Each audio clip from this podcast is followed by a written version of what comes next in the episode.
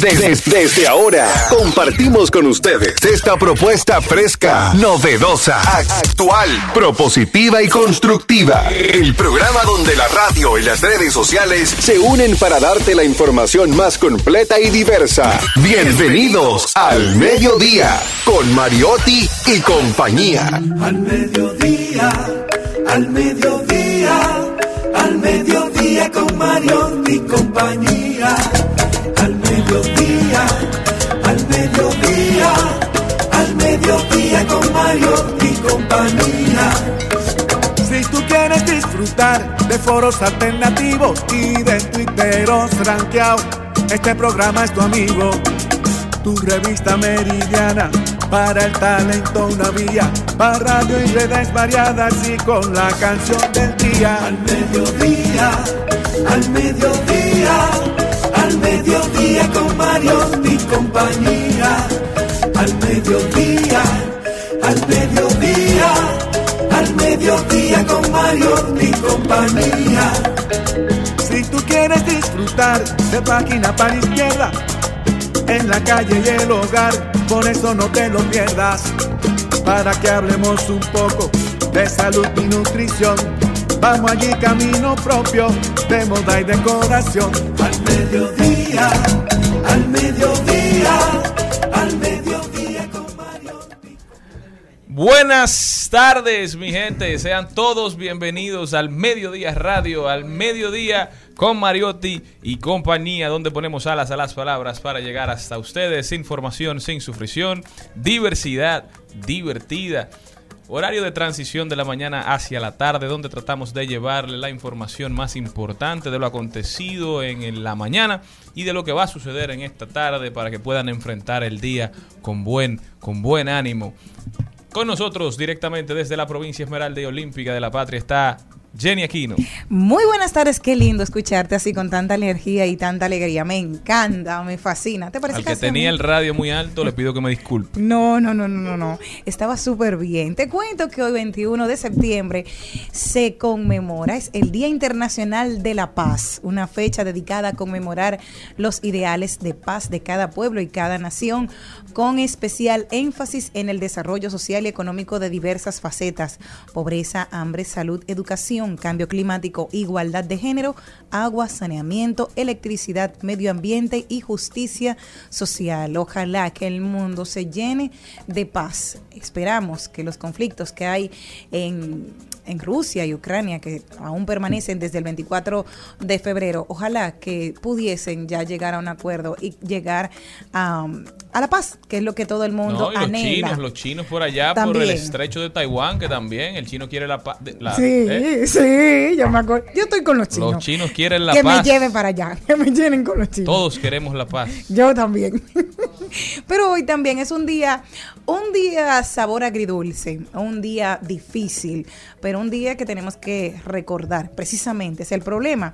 Se celebra hoy el Día Mundial del Alzheimer, proclamado por la Organización Mundial de la Salud, auspiciado por el por este día. La enfermedad del Alzheimer se considera la nueva epidemia del siglo XXI. Se estima que para el 2050 el número de personas con Alzheimer es, ascenderá a 131 131.5 millones de personas a nivel mundial. Nosotros tenemos algunas recomendaciones, algunas películas que realmente vienen a hablar de este tema, como el diario de Noah, eh, que, es conmemorador, eh, que es es conmovedora. El padre, siempre Alice, arrugas, una separación y recuerdos imborrables. Son algunas de nuestras recomendaciones.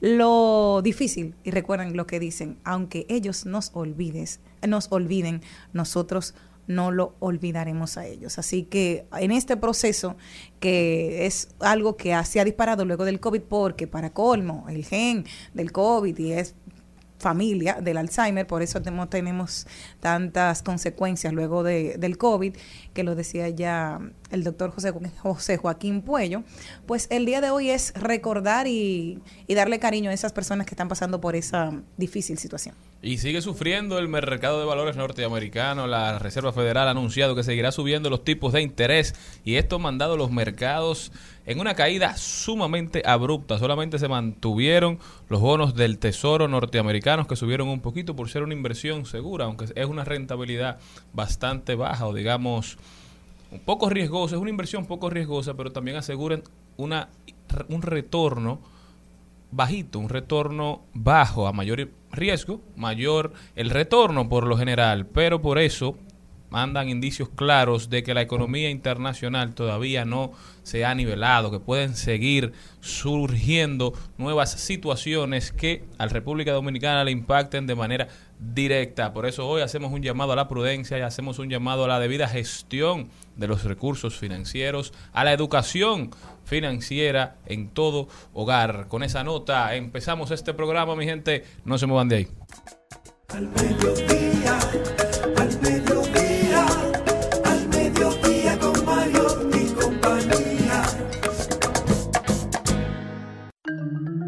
Programa de hoy empieza con deportes con Carlos Mariotti. Luego nos vamos con un y lo dijo que nos ha llamado muchísimo la atención, ha paralizado el mundo lo que dijo Gustavo Petro en la Asamblea General de las Naciones Unidas. Rodaremos por el mundo, nos vamos con Darían Vargas en Brecheo Digital, que hoy trae un tema que a él le encanta, infidelidad en la era de los DMs, de los direct message en Instagram. Página para izquierda, el libro de hoy se llama Un hábito para cambiarte la vida de la autora bestseller Mel Robbins, que vuelve con su segundo libro que promete revolucionar tu vida con la práctica de tan solo un hábito. Trending Topic, las principales tendencias en las diferentes redes sociales, paso y repaso con Maribel Contreras, hablaremos de tecnología. Hoy cinco aplicaciones recomendadas para personas con algún tipo de discapacidad. También estará con nosotros en salud y bienestar el doctor Julio Enrique Quesada, ginecólogo obstetra y colposcopista. Él nos va a hablar de algunas curiosidades dentro del mundo de la ginecología que son desconocidas por la mayoría de las personas sin importar el sexo. Eso y muchísimo más. Gaby, muévelo. Al mediodía, al mediodía, al mediodía con Mario y compañía.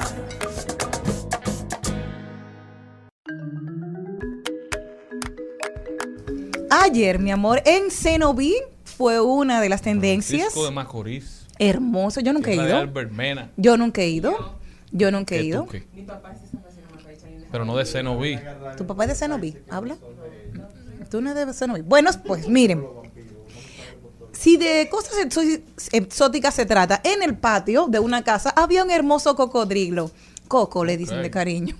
Pero adrede, o sea, lo tenían ahí. en una laguna que había atrás. Esa era su, esa era su, claro, su mascota. Y ha salido la, sí, mi amor, le dicen Coco y, y, y Drilo, ahí viene, mira, y lo llaman Coco, Coco, Coco, Drilo, Drilo. La verdad que hay que ver cosas, ¿eh? Para que sepan, pues miren, ayer las autoridades fueron a buscar este animal porque los vecinos estaban atemorizados y luego de las lluvias y estaba ahí viviendo porque era parte de la de, de su ecosistema, él estaba feliz. Ahora, si el cocodrilo no murió con toda esa contaminación que hay alrededor de esa agua, nada lo va a matar. Pero la pregunta es, ¿puede una persona tener una mascota como esta? ¿Es normal que una persona diga, yo quiero tener un cocodrilo como mascota? Pues la respuesta es sí. Pero antes, el ciudadano ha de haber importado el animal con toda la documentación y permisos correspondientes en caso de que no sea parte de la fauna dominicana que pudiera incluso estar regulado por la Convención sobre el Comercio Internacional de Especies Amenazadas de Fauna y Flora Silvestre. Luego de pedir un permiso especial y oficial, quien lo tenga tiene que estar registrado en la Dirección de Biodiversidad del Ministerio de Medio Ambiente y Recursos Naturales, quienes darán seguimiento e inspeccionarán cada cierto tiempo para verificar que hay un régimen de seguridad y cuidado animal. Bueno, este estaba en vida salvaje porque estaba en la laguna del patio. Dice, luego de pedir permiso especial, eh, también tiene el ciudadano, no, si no tiene los papeles correspondientes o no cuida el animal que está bajo su custodia, las autoridades lo van a incautar y no podría recuperarlo. como hicieron en el caso de ayer, que, el- que las autoridades del Ministerio de Medio Ambiente y del Zoológico Nacional fueron a llevarse a Coco de su patio allá en Cenoví. Hablaré con la I, ese cocodrilo. Seguro que sí. Pero tú sabes que hay personas alrededor del mundo que todavía cuentan con animales exóticos como mascotas en sus casas. Y ya sea por desconocimiento, por una cuestión cultural o por cualquier otro tema, eso ellos no saben que afecta no solo a la especie en cuestión, sino también a la salud de los humanos. Cuando usted tiene un animal de este tipo, fomenta que se le case a ese animal. Es decir, quizás eso se pone de moda ahora, como pasaba con los tigres. Aquí había personas o hubo personas que encontraron con tigres en su casa como mascotas. Y eso fomenta la caza y que sustraigan a ese animal de su hábitat natural. Así que si usted cree que por tener una mascota exótica, usted es un amante de los animales que no está haciendo nada malo para lastimarlos, tengo noticias. Quizás esté causando daños irreparables para esa especie y para el medio ambiente. Hubo una persona que duró 20 años viviendo con un cocodrilo, lo encontró herido de bala en la cabeza y él lo curó y lo salvó y dijo que una, un ser humano lo había dañado y él no quería que el animal entendiera que todos los seres humanos eran malos y él lo cuidó y durante 20 años también fue su mascota hasta que finalmente falleció y él nadaba con su cocodrilo feliz de la vida, que lo había curado, lo había cuidado y Se hizo había viral esa historia. Sí, eso, Pero esa es una otro. historia de un animal Sí. domesticado que de alguna forma él lo logró, pero la especie como tal no está domesticada. Entonces es más nocivo que positivo tener una especie no domesticada, ya sea perro, gato, en su casa porque le hace daño a la especie como tal. Y, Y- también le puede hacer daño a usted. hay creencias en la India y yo vi la foto, te voy a decir una cosa que a mí me aterrorizó, y que tú sabes que en la India se entiende que tú puedes reencarnar en un animal y que tú tienes eh, esa vida de, de que tú vas a volver en, en reencarnación.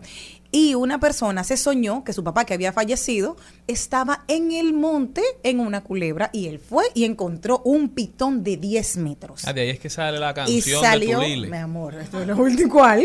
Una culebra. Ah, sí, yo no me acuerdo. Yo no- esa no la vi. Yo me, me gustó mucho la del mangú, pero yo no, me- no llegué a la culebra.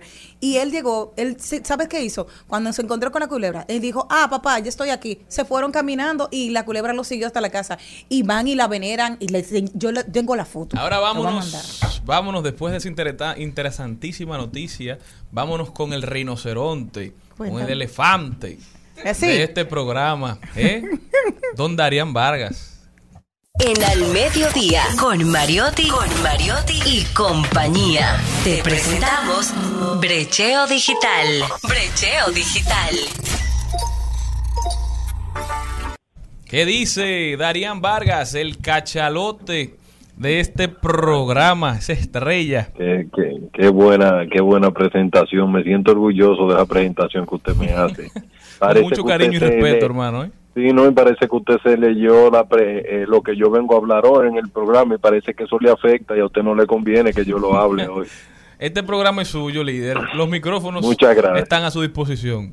Miren, señor, una de las cosas que nosotros tenemos que tener en cuenta es que el siglo XXI es hermoso. Y una de las cosas que trae el siglo XXI es que las redes sociales llegaron para quedarse y el que crea que no, bueno, el mundo ya es redes sociales y las cosas se dan como tal.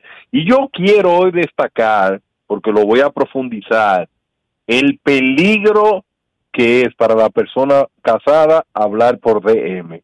Eso es un peligro enorme para la persona casada, tanto el DM de Twitter como el DM de Instagram. Quiere decir que las estadísticas están ahí, algunos estudios que voy a mencionar ahora, que usted más propenso a ser infiel por un DM de Instagram que por hablar por WhatsApp. Al final del día la persona parece que comienzan un viaje y ese viaje parece que tratan de llevarlo como a de moverlo para hacerlo real. Y vamos a ver cómo es que comienzan. Según un estudio dice que todo el que va a cometer una infidelidad que utiliza Instagram no comienza no comienza con letra, comienza enviando emoji. Dice de una encuesta ¿Cómo que se emojis, hizo Ajá. los O sea, emojis, por ejemplo. Sí, primero comienza, pero comi- primero comienzan acá, déjenme leerlo aquí de, de una forma literal, de un estudio que se hizo en Estados Unidos con unas 4.600 personas que ellos confesaron que fueron infieles y utilizaron Instagram como la, la red social para la infidelidad y utilizaron el DM. Comenzaron primero a dar like de forma eh, insistente. O sea, que iban a la, a la, a- al feed de la persona y comenzaban a darle like a la foto. Toda la historia la veían, toda la historia la veían, siempre estaban pendientes a esa historia que subía esa persona y estaban siempre en el mundo, pero no han escrito nada y duran meses haciendo eso. O sea, un Eh, en la seguimiento media, intenso. Sí, intenso. La media es de 63 días. Duran 63 días dando like y viendo historia. Ya cuando pasan aproximadamente, ya comienzan a responder historia con carita, con corazoncito, con bencito y uno de las más usadas es la manito de oración. Miren qué rastrero. Ay, Miren qué rastrero. Porque la un rastrero para cometer una infidelidad manda eh, manita de oración porque Dios Pero no tiene que ver con eso. Tú sabes que esas dos manitos no son manitos de oración, esas son dos manos chocándose. Exacto. Ah, son dos manos la- chocándose. la gente sí las utiliza como, Sí. como a forma de plegaria. Sí, pero es picar de manos, Ah. como se decía en Cataluña. Entonces, seguimos. Entonces, ¿qué es lo que están diciendo acá? Ellos lo que están diciendo en este estudio es que eh, los emojis le permiten entender hasta dónde esa persona le quiere saber llegar. Si esa persona le escribe, ellos utilizando emoji, dicen ellos que notan que está interesada. Porque una persona que tú no mere emoji, emoji te escribe, es porque una persona dice que, que le interesó. Y ellos dan el paso siguiente cuando la persona le escribe. Y ahí ellos comienzan a escribir por eh, el DM. Entonces, según apunta un abogado, que un especialista en tecnología de la información, que se llama Leandro González, eh, él dice lo siguiente, que un estudio, él dice que el 80% de los juicios de divorcio que llegan a los tribunales se inician con pruebas informáticas, como mensaje de texto, pero específicamente ahora, desde el 2020, 2021,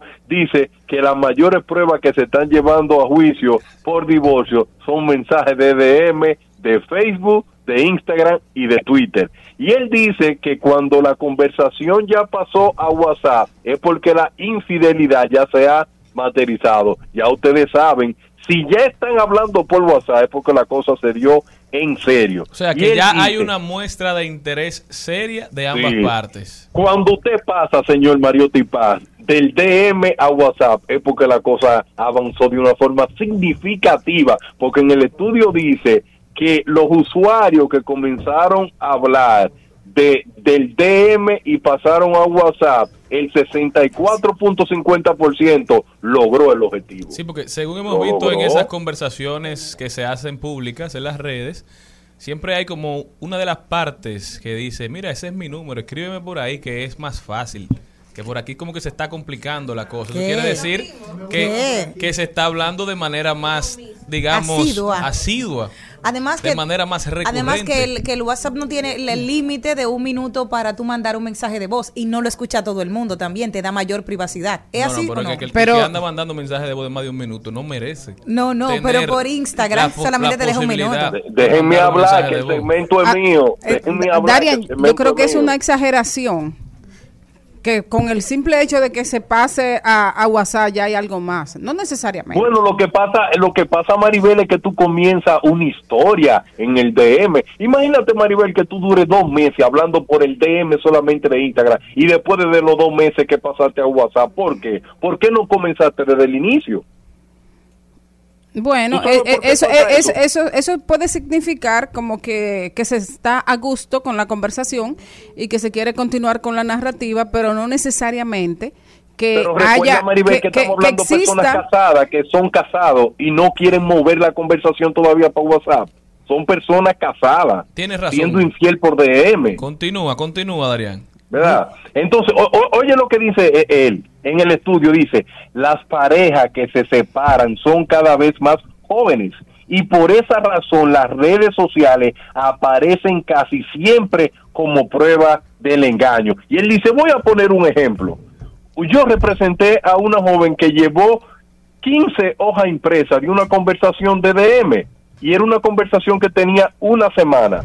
El 90% de la conversación eran emojis solamente. Corazoncito, eh, palmadita, eh, eh, eh, una carita, de esa carita que ponen de que sonrojado. Y, y, y ella y el juez, como que eh, Ernest Rando dice, pero ¿cómo, ¿cómo ustedes encuentran la infidelidad en estas cosas? Porque estos emojis no están diciendo nada, no hablan nada. Y, le, y la muchacha narrando le dice, es así mismo como él le mandó esos emojis, lo utilizó conmigo para enamorarme, porque él me enamoró a mí por, por Instagram. Entonces, sin decir ella una palabra. cuenta Sí, porque han sin tergiversado. Darían, tergiversado dos de las frutas y, de los, y del vegetal más noble que existe. Ya el emoji del melocotón y de la berenjena Ya. no se pueden usar. Eso, está- eso tiene una connotación Sí, peligrosísima total. en el vocabulario de las redes sociales. Eh, Entonces, o- o- otra, otro estudio, un reciente estudio de la Universidad Tecnológica de Texas afirma que el engaño perpetrado solo por redes sociales duele tanto como el que se concreta físicamente. Una investigadora de su universidad hizo una página que se llama facebookcheating.com para analizar el impacto y entrevistó a 200 parejas y comprobó que el ciberacoso había sido origen de crisis y pelea entre ellos solamente por ver mensajes por DM en Facebook y en y- e Instagram. Y él dice lo siguiente, la CNN publicó una encuesta en su página de Facebook en la que le preguntaba a los lectores, ¿cuándo comenzaba la infidelidad? ¿Cuándo comienza? ¿Inicia a, eh, con un mensaje de DM o tuve la infidelidad a través por comunicarse por internet o un abrazo o se besaron? Y el 47% respondió que la infidelidad comienza cuando una persona envía correo electrónico o mensaje de texto por internet, que siempre y cuando tú envíes un corazón o una palmadita o algo sonrado, esos emojis no se le están enviando a toda clase de personas. Solo el 20% dijo que ser infiel es tener relaciones sexuales con otra persona y apenas el 13% dijo que besar era engañar y abrazarse. Y ya ustedes pueden ver hacia dónde va el mundo, que se suma la problemática que la infidelidad y la deslealtad ya se están viendo como algo muy loco de la era del internet, que ya una persona a través de emoji puede decir que le están haciendo infiel porque le mandó un corazoncito o le mandó una carita que no debió llevarlo. Y para concluir, dice que la red más peligrosa para una persona casada sigue siendo Instagram en un 83%, pero en los años 2008 hasta el 2012 la llevaba Facebook, pero Instagram viene siendo la red más peligrosa para hombres y mujeres casadas. Darían, Y sobre todo para hombres. Todo, todo No, porque-. No, no, porque no, no es que al, al- al hombre todo le entra por los ojos. Y a la mujer por lo de... Darían Vargas con nosotros. Siempre. Por lo de... En al- Al mediodía, al mediodía, al mediodía con Mario y compañía. Al mediodía, con Mariotti, con Mariotti y compañía. Rumba 98.5, una emisora RCC Media. Seguimos, seguimos, seguimos con Al Mediodía, con Mariotti y compañía. En Al Mediodía. ¡Ay! Lo dijo. ¡Ay! Lo dijo. ¡Ay! Lo dijo. Lo dijo. ¡Ay! Lo dijo. ¡Ay! Lo Estamos de vuelta, mi gente. Vamos a ver quién fue que dijo algo que valga la pena comentar. Jenny Aquino. Lo dijo Miss Santiago. Dice, cuando leí que una madre podría entrar al concurso, yo pensé que quería servir como inspiración para que otras chicas me vean y digan, si ella pudo entrar al concurso, yo también puedo. Madre de dos hijos, ahí está la señorita Santiago. ¿Qué le parece? 26 bueno, yo creo años. Que, que es importante que hayan eh, quitado requisitos o... Pero es señorita. Señorita. Pero es Pero señorita. bueno, bueno, señora Miss, Santiago. creo que tengo que ponerle Mister para no ser Claro, exacto. Mr. Santiago. Exacto, pero eso. Bueno, pero eso es importante porque eso elimina los mitos de que para ser bella, eh, que la mujer solo es bella antes de tener familia, antes de tener hijos. Es bueno que se explote la belleza en cada etapa de la vida de la mujer. Porque ella es hermosa.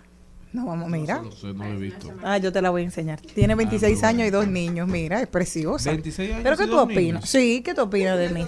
Hay, hay, hay algunas de 18 que tienen dos niños y tres. Guay.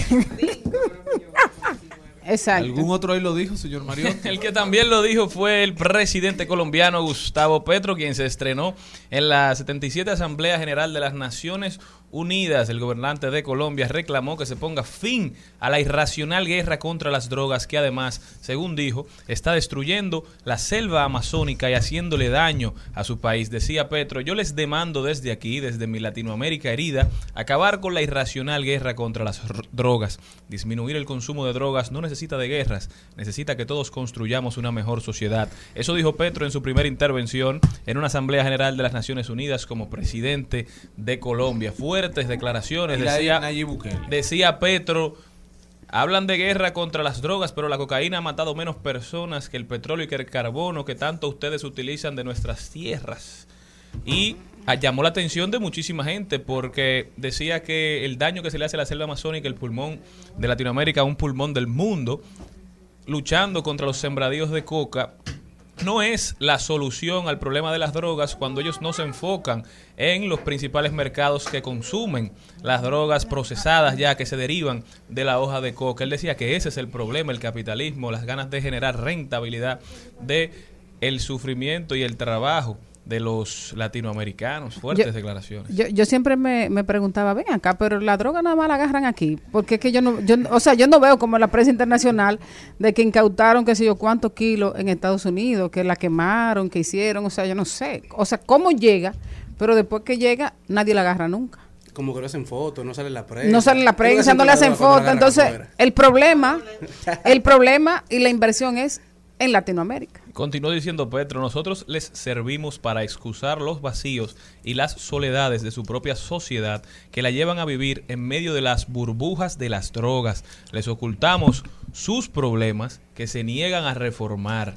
Fuertes declaraciones de Gustavo Petro, diferentes reacciones a nivel internacional. Chiquito pero creo que es un punto bastante válido. Jenny Aquino, ¿qué te parecieron esas declaraciones? que no solamente que- era lo que él decía, no solamente que Colombia tiene muchísimas bondades y sin embargo eh, hay una mancha que tiene y siempre le hablan drogas. Pues no, no es la excu- la excusa, es un pueblo trabajador, es un pueblo hermoso, es una cultura riquísima y tiene mucho que ofrecer. Y que él esté defendiendo la parte de, de ellos como nación, estoy totalmente de acuerdo. Si tú no lo defiendes, tu patria, ¿quién te lo va a defender?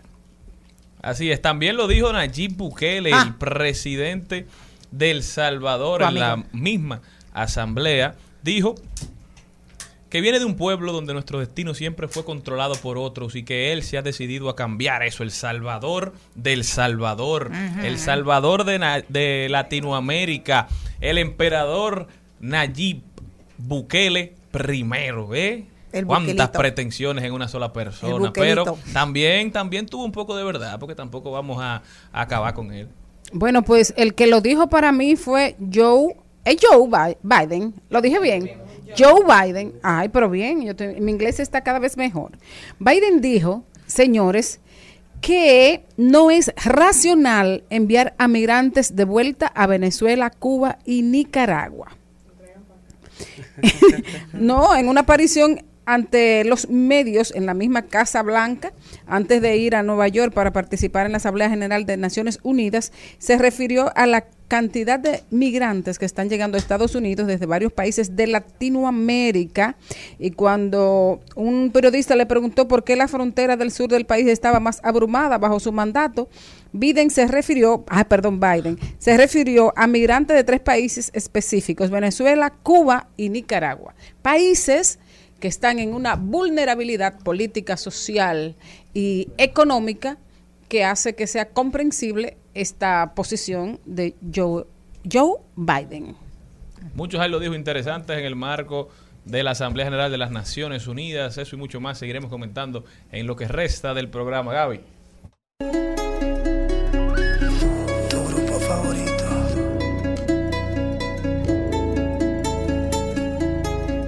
Nadie entiende cómo este amor funciona.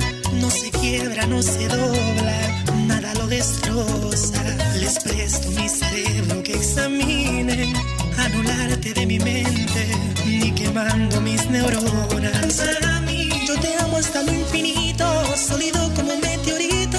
Lo que siento jamás lo van a entender. Duda, los expertos buscan la cura, porque te quiero con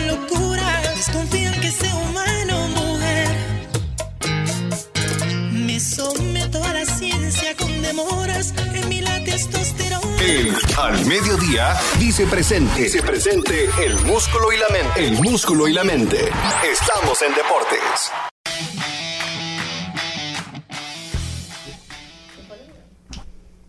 El más buen mozo de los Mariotti. Al final, ¿quién es que va a hablar? Yo. Ah, bueno, si soy yo que voy a hablar y voy a hablar de lo que estaba pasando, nosotros estamos hoy reconociendo a los artistas dominicanos nominados al Grammy. Creo que con esta nominación a Aventura, que, que de hecho entré a su página y no han puesto nada, señores. No están en gente. Ha, ha- ha- ha habi- ha habido una, una larga historia de invisibilización del trabajo tanto de aventura como De maltrato. como de Romeo, de maltrato, de hecho, de la academia.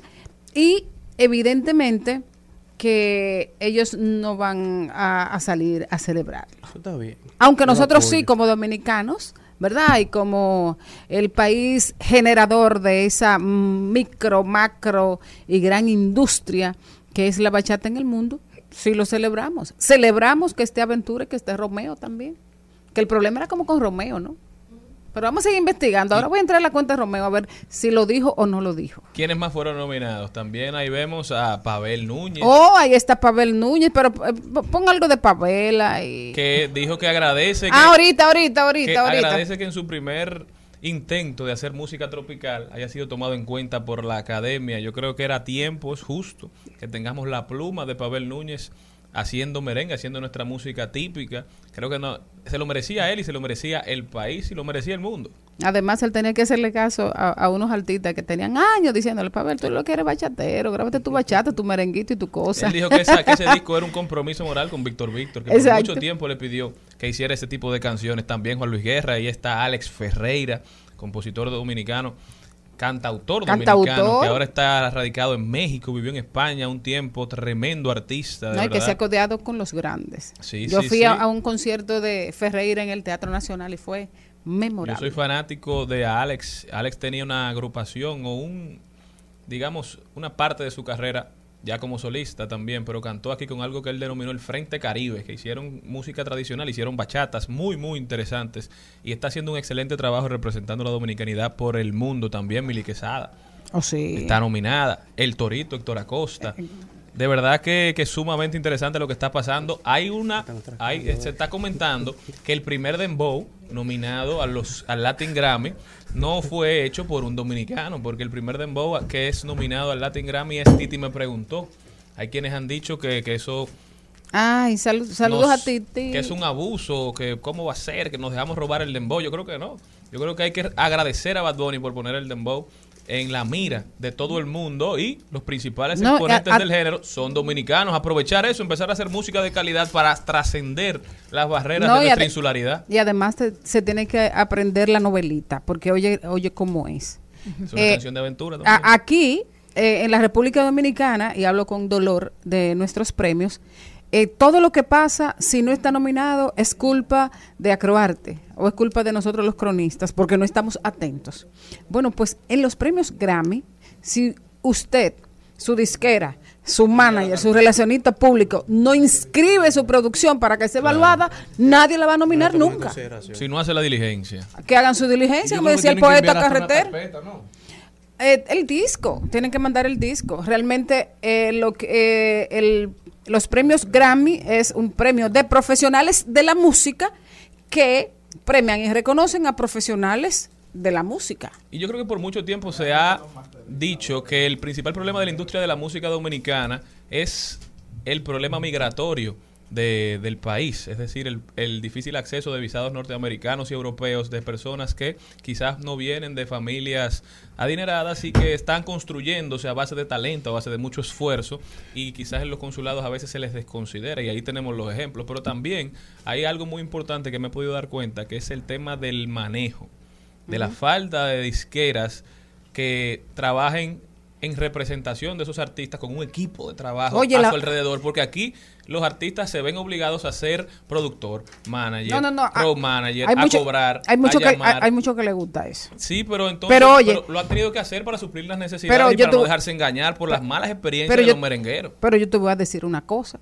O sea, la música dominicana, el posicionamiento que tiene la música dominicana en el mundo, a partir de un proceso que no está estructurado, Que a pulmón. que ha sido a puro pulmón, sin disqueras, sin manager, sin, sin nada. Sin multinacionales. Sin multinacionales. No, y ni siquiera nacionales. Que tu manager es tu papá o tu mejor amigo, que no sabe de eso, que va aprendiendo en el camino contigo. Que tú te metes solo a grabar en un tu estudio, que nadie te dirige. En- Entiende, entonces eso- lo- lo- los artistas dominicanos son héroes nacionales y los que trascienden mucho más. Hasta los boricuas hacen su diquera y sin embargo los firma y los apadrina una multinacional. Vete un poquito más atrás. Aquí han desaparecido hasta las escuelas de música. O sea, se forman, son empíricos. Así es. Grande Cristian Morel. Vámonos. Al mediodía, al mediodía, al mediodía con Mario y compañía. El Al Mediodía dice presente. Dice presente el músculo y la mente. El músculo y la mente. Estamos en deportes. Y pasamos a la parte deportiva del mediodía, luego de este recuento de la industria musical dominicana, que ha evolucionado un poco, aunque los panelistas de nuestro panel todavía no. Pero arrancamos hablando de soccer, ya que Cristiano Ronaldo recibió en el día de ayer el premio al máximo anotador nacional de todos los tiempos de Portugal. También fue reconocido con el premio Cuiñas de Oro 2022 por ser el máximo goleador de la selección de Portugal del año 2022. También aprovechó para anunciar que seguirá jugando con la selección de Portugal en el Mundial de Qatar y también desea jugar en la Eurocopa del 2024. De igual manera, manera Leo Messi lleva actualmente la temporada 2022 18 goles con 20 asistencias, es actualmente el líder de las asistencias de las cinco eh, ligas de Europa, cinco ligas principales de Europa en el 2022. Ha asistido a Mbappé en cinco ocasiones, en tres ocasiones a Neymar. Neymar de igual manera ha, ha asistido a Mbappé en tres ocasiones, a Leo Messi en dos ocasiones en esta temporada, mientras que Mbappé cuenta con cero asistencias tanto para Messi como para Neymar en lo que lleva la temporada 2022. Mientras que el pulpo Sergio Busquets anunció que dejará el Fútbol Club Barcelona al terminar la temporada 2023. El tres veces campeón de la Champions League se estará uniendo y el actual, el actual capitán del Fútbol Club Barcelona se estará uniendo al Inter Miami, el equipo de la MLS de David Beckham, la temporada del 2024. Tras 15 temporadas con el, el equipo catalán, llega el fin de una era. Mientras que en el Clásico Mundial, en el día de ayer, Gran Bretaña venció a España 10 carreras por 9 en 10 entradas, haciendo historia el equipo inglés que clasifica por primera vez en la historia del equipo y del país a un clásico mundial de béisbol para el clásico mundial del 2023. Por primera vez en su historia, como dijeron los jugadores, lo hicieron por la reina.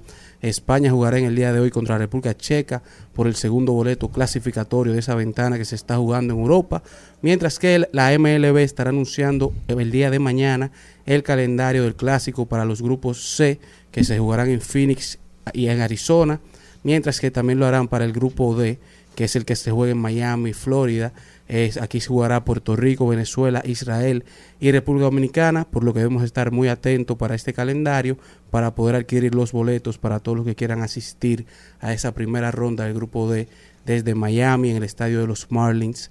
Mientras que en las grandes ligas, Aaron Josh cada vez está más cerca de la triple corona de la Liga Americana. Cuenta con un averaje de 3.16, 60 honrones que llegó en el día de ayer, 120, 128 carreras impulsadas, llegó a su cuadrangular 60, se unió al club de los 60 honrones que solo están Roger Maris y Babe Ruth de los Yankees con él. Se convirtió en el primer jugador en la historia del StatCast, que es el que mide todos los números de las grandes ligas en batear cinco pelotas a más de 110 millas por hora en un mismo partido en el día de ayer. Y es la, en la última temporada que se dieron más de 60 honrones en las grandes ligas. Fue la temporada del 2001 en donde Barry Bonds dio 63 honrones y Samuel Sosa dio 64 Sammy Sosa fue el líder en anotadas y carreras impulsadas de esta temporada en donde Aaron Josh se une ahora a Babe Ruth Roger Maris, Mac Maguire, Sammy Sosa y Barry Bonds como los únicos jugadores en llegar a 60 honrones en una temporada en todas las grandes ligas. También en el mismo inning en que él, llegó a los, a los 60 honrones, su compañero de equipo Giancarlo Stanton dio un tremendo Grand Slam para cerrar el partido y ganar el juego, mientras que en la otra parte de New York, Francisco Lindor dio un tremendo Grand Slam también en el séptimo inning para el juego de los Mets que terminaron ganando también, haciendo de este día de ayer un día histórico, ya que por primera vez a los dos equipos de Nueva York, los Mets y los Yankees, lograron un Grand Slam para ganar el juego en el mismo día, mientras que en el mundo del boxeo, en el día de ayer en Japón, Floyd Mayweather, que estará peleando el día del sábado, anunció que está en conversaciones para cerrar la segunda pelea, una pelea de exhibición con la leyenda de MMA Conor McGregor. Algo muy interesante lo que está pasando en las grandes ligas con la pelea por el jugador más valioso que ya se empieza a calentar. Mucha gente diciendo que el año que está teniendo Aaron Judge es un tremendo año para cualquier bateador. 60 honrones, el equipo en muy buena posición. Triple corona. Muy buen promedio, muchas empujadas, pero se vuelve a entrar en la conversación Shohei Otani. Shohei Otani que este año está pichando mejor que el año pasado y está bateando bien parecido a como batió el año pasado. Ya tiene 34 cuadrangulares, creo que tiene 89 carreras impulsadas y ha ganado 13 juegos. O sea, es algo, la gente lo compara con Babe Ruth, pero Babe Ruth nunca hizo eso. En, las temporadas donde Babe Ruth batió y pichó, pi- batió mucho menos de lo que pichó. Y luego lo cambiaron a ser un bateador a tiempo completo. Otani picha y batea a tiempo completo y en las dos cosas es excelente. No es cualquier jugador que te gana 13 juegos en Grandes Ligas. Sí, y no es cualquier jugador que te da 34 honrones. Es decir, está rompiendo los parámetros del juego. Sí, pero yo entiendo que a nivel de, a diferencia de la temporada pasada, él ganó el MVP porque hacía mucho tiempo, como tú dices, desde Babe Ruth que no se veía. Ya lo vimos la temporada pasada, se ganó su MVP. En esta temporada no ha sido consistente. Si tú te fijas, antes del juego de estrella llevaba un buen ritmo, luego del juego de estrella se apagó. Ha ido recuperándose en los últimos juegos a nivel de ofensivo, a nivel de picheo se ha mantenido. Pero ahora ha ido recuperando los honrones. Pero si tú te fijas en- en- a nivel de equipo, cuando tú hablas de jugador más valioso, tiene que ser el jugador más valioso para su equipo. El equipo Sí, pero ya. como eso se mide, eso cambia mucho dependiendo los, los Sí. Que lo deciden. Pero Sí, realmente de los que los votan, angelinos pero- se quedaron fuera pero- de los playoffs. Exacto, lo que te digo, cuando tú defines el, el jugador más valioso, que es la conversación eterna en todos los deportes, cuando se hace una votación de MVP, es el jugador más valioso para el equipo. Entonces hay que medir el éxito del equipo hasta donde llega. Así es. Entonces, cuando tú lo mides, Aaron Josh así que con 60 honrones, está en la conversación de la triple corona. Su equipo está ya, eh, desde que inició la temporada, llegando a los playoffs. Se está hablando de que pueden ganar ese campeón de la Serie Mundial. Entonces, yo Pero entiendo algo que. parecido a a lo que pasó la temporada pasada con Vladi Jr., que también Sí. estaba en la conversación de la triple corona, aunque no dio 60 honrones, es decir, la temporada de George ha sido mejor que la que tuvo el año pasado Vladimir Guerrero Jr. Se parece mucho la conversación que se está teniendo. Yo creo, como pensaba el año diferencia serían los 60 pasado, y la posición del equipo. También. El que se lo merece es Aaron George, pero veremos qué sucede. Continuamos.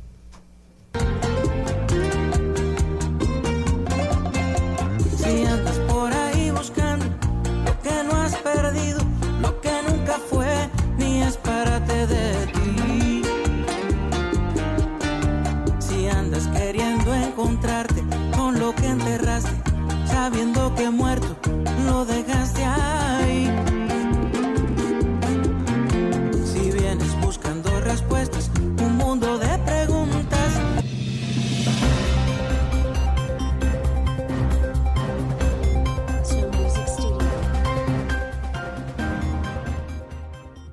Y ahora vamos a rodar por el mundo y yo comienzo. Qué batalla. Este programa hay que cerrarlo. Y yo me voy a Brasil, donde cada día se intensifica más la lucha entre Bolsonaro y Luis Ignacio Lula. Bueno, todo eh, indica en las últimas encuestas y sondeos que Lula eh, aventaja por 16 puntos a Bolsonaro en una campaña que cada día se intensifica más, eh, sobre todo de la parte de Bolsonaro, que ha llamado a Lula como ladrón. Lula lo responsabilizó por el, por el homicidio de uno de sus simpatizantes, que fue apuñalado por un, se- un seguidor de Bolsonaro en una discusión política en un, en un área rural del estado de Mato Grosso. Bueno, eh, parece que la izquierda se apodera de Brasil nueva vez. Eh, Lula resurge como el ave fénix y el pueblo le está dando el apoyo. En Brasil se ha formado un bipartidismo. Hay 10 candidatos a la presidencia, pero solo dos eh, son los que marcan tendencia. El tercero está con menos de un 10% en las últimas encuestas. Por lo que no se logró eh, concretar, que era un plan de Bolsonaro, el concretar una tercera fuerza para forzar una segunda vuelta que yo creo que pudiese ser provechosa para él. Pero bueno, Lula, prepárate, que vas para allá. Bueno, y me voy a Voy para allá, Londres. decía Tony Santos. Me voy a Londres. Y es que. Me voy a Londres y es que el viernes Muhammad Khan, de 28 años, hizo una kilométrica cola que conducía a la capilla ardiente de la soberana Elizabeth II, fallecida el 8 de septiembre, y luego que se acercara, él salió de la cola hasta el ataúd y, y agarró la- con ambas manos la tela que la cubría. Según él, quería comprobar que la reina estuviera Ah, ese fue muerta. el, el que, el que le hicieron Sí. una tacleada. ahí. Fue detenido, dice que la persona sufre Él pensaba, ella alucinaciones. estaba acostada ahí. Oye, Sí. el señor sufre alucinaciones y piensa que la reina no está muerta y que el rey Carlos tiene algo que ver con ello, indicó el juez Michael Snow. También piensa que podría ir al castillo de Windsor a rendirle homenaje a la reina, pero cree que sigue viva. Así que fue una de las curiosidades que ha pasado Yo con este entierro. Bueno, yo tengo noticias desde el Vaticano y es que el Papa pide al Señor eh, de consuelo al pueblo, al amado, al amado pueblo dominicano por el paso y los daños de Fiona. En un telegrama enviado por el secretario de Estado eh, Vaticano, Pietro Parolín, a los obispos de la zona, Francisco se muestra profundamente afligido al conocer las inclemencias naturales que han azotado el país en las últimas horas por el huracán Fiona, provocando numerosos damnificados y daños materiales. También el Papa Francisco eleva sus oraciones para que el Señor conceda su consuelo al amado pueblo dominicano que sufre estas adversidades. Y yo me voy para San Diego, y es que la Universidad Estatal de San Diego se une a much- como a otras universidades de Estados Unidos y estará impartiendo una clase totalmente dedicada para el Bad Bunny, el fenómeno de la música latina. Normal, estarán dedicando toda una clase a Bad Bunny y su impacto en la industria de la música, cómo ha cambiado el reggaetón, cómo ha eh, eh, challenge, eh, retado en los estereotípicos de la masculinidad, eh, vamos a decir, en, los hombres latinos y el estereotipo que hay y cómo su, su género, el género del reggaetón ha cambiado a raíz de su impacto en el mismo y se une a superestrellas como Harry Styles, Beyoncé, Kanye West, eh, Taylor Swift, Rihanna y muchos otros que han abierto cursos en universidades para estudiar cómo estos han impactado la industria musical y los géneros que han cambiado en lo que ellos, eh, vamos a decir, traspasan todo lo que ellos hacen. Me encanta esa información, pásamela. Hay que, que almacenarlo en el conocimiento, ¿verdad? Ahora nos vamos para Irán, donde una mujer kurda iraní de 22 años, de nombre Masa Amani, estaba visitando a unos familiares en Teherán cuando fue detenida y golpeada por los agentes de la denominada Policía de la Moral del régimen iraní, encargados de hacer cumplir los abusivos mandatos sobre el hijab, es decir, el manto que debe cubrir la cara de las mujeres en Irán, y el código de vestimenta del país. A las pocas horas de su detención, Masa era trasladada al hospital con síntomas similares a los de una conmoción cerebral. Los médicos declararon la muerte cerebral de la joven poco después de llegar al hospital. Las autoridades niegan cualquier tipo de maltrato y atribuyen la muerte de la joven a un problema súbito de corazón, pero pocos se lo creen. La muerte de Amani ha despertado la indignación tanto en internet como en las calles. Esto lo reporta la revista Playground y vamos nos llama mucho la atención porque hablar de una policía de la moral en estos tiempos de este lado del mundo como que parece muy absurdo, pero en Irán la policía de la moral ha tenido varias formas desde la revolución islámica de 1979. Actualmente es la principal agencia de que se encarga de hacer cumplir el código de conducta islámico en público. Tienen a cargo detener a personas y principalmente detienen a mujeres que violan el código de vestimenta conservador para promover, oiga esto, la virtud y prevenir el vicio. Su atención se ha centrado históricamente principalmente en garantizar la observancia del, del hijab, el velo que cubre el cabello y desaconsejar el uso de cosméticos en las mujeres. Irán hoy en día se está prendiendo en fuego, las calles están llenas de personas, el gobierno ha tratado de mitigar y decir y desmentir que no fue por golpes de parte de esta denominada policía de la moral, han, se han acercado a la familia de, de la señorita Amini, que en paz descanse. De verdad que esperemos que, esta muerte no quede impune y que se vean cambios, cambios en esta, en esta sociedad que se mantiene resistiéndose a cambiar y a respetar los derechos de la mujer. Rodamos por el mundo, nosotros continuamos. Al mediodía, al mediodía, al mediodía con Mario y compañía. Siempre entra alguien sin avisar.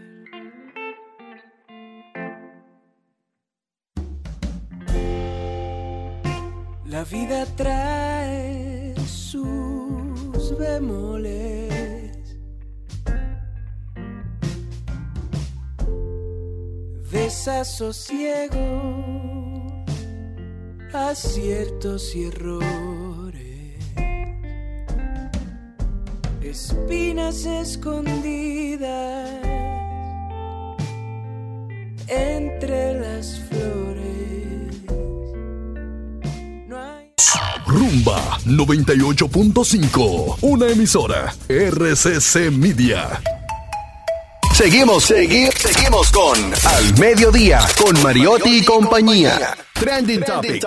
Al Mediodía, con Mariotti y compañía. Presentamos Trending Topics. Estamos de vuelta, mi gente. Muchísimas gracias por continuar con nosotros en el mediodía con Mariotti y compañía. Ahora vamos a ver cuáles son las principales tendencias en las redes sociales. Bueno, mi amiga Chucky, Shakira, dice que está pasando una de las horas más difíciles y oscuras de su vida y no puede esconderse. Esto luego de que dijera que no va a, renegociar supuestamente el acuerdo que le ofrecía la Fiscalía Española para evitar ser juzgada por el por el fraude supuestamente de 14.5 millones de euros en Hacienda. Dijo que, bueno, ella se había sacrificado por amor, que ella se fue a vivir a, a Barcelona, que ella había dejado su carrera en un segundo plano y ya ustedes saben la historia de cuando vienen las rupturas tristes y difíciles. Así continúa ella y seguimos dándole seguimiento. ¿Qué más tenemos? Maribel. También es tendencia la primera dama de la República, quien hoy celebra su cumpleaños y desde aquí le mandamos Cariño y Que nos invite para el doña un Raquel. fuerte abrazo de todo el equipo del Mediodía Radio, en especial de su productor, don Charles Mariotti. También tenemos que es tendencia a una familia que ha decidido dar la vuelta al mundo antes de que sus hijos pierdan la visión. Esto viene siendo tendencia Ay, desde hace unos días. Esto se trata de una familia donde tres de sus hijos sufren retinosis pigmentaria. Esto es un trastorno de origen genético que provoca una degeneración progresiva de la retina, la estructura del ojo que es sensible a la luz. En sus primeras etapas, la retinosis pigmentaria provoca una disminución lenta pero progresiva de la agudeza visual, es decir, estos niños eventualmente se quedarán ciegos. Por eso, sus padres, una pareja canadiense, se ha propuesto regalarle a sus hijos un catálogo de memorias visuales inolvidables. ¿Cómo? Dedicando todo el año a viajar por el mundo. Que lo traigan por República Dominicana. Que lo tiene todo. Seguro no se le olvida.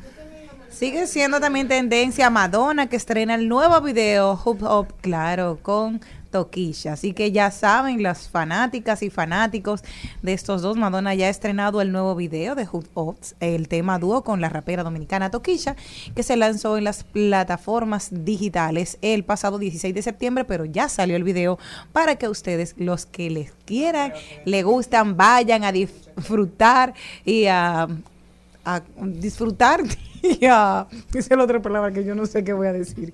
Después de disfrutar de ella vayan y veanlo gozar gozar. bueno. Señores, algo que tendencia- asombrarse asombrarse.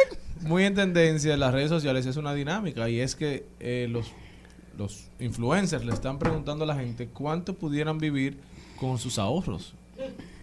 ¿Para cuántos meses te darían tus ahorros, Jenny?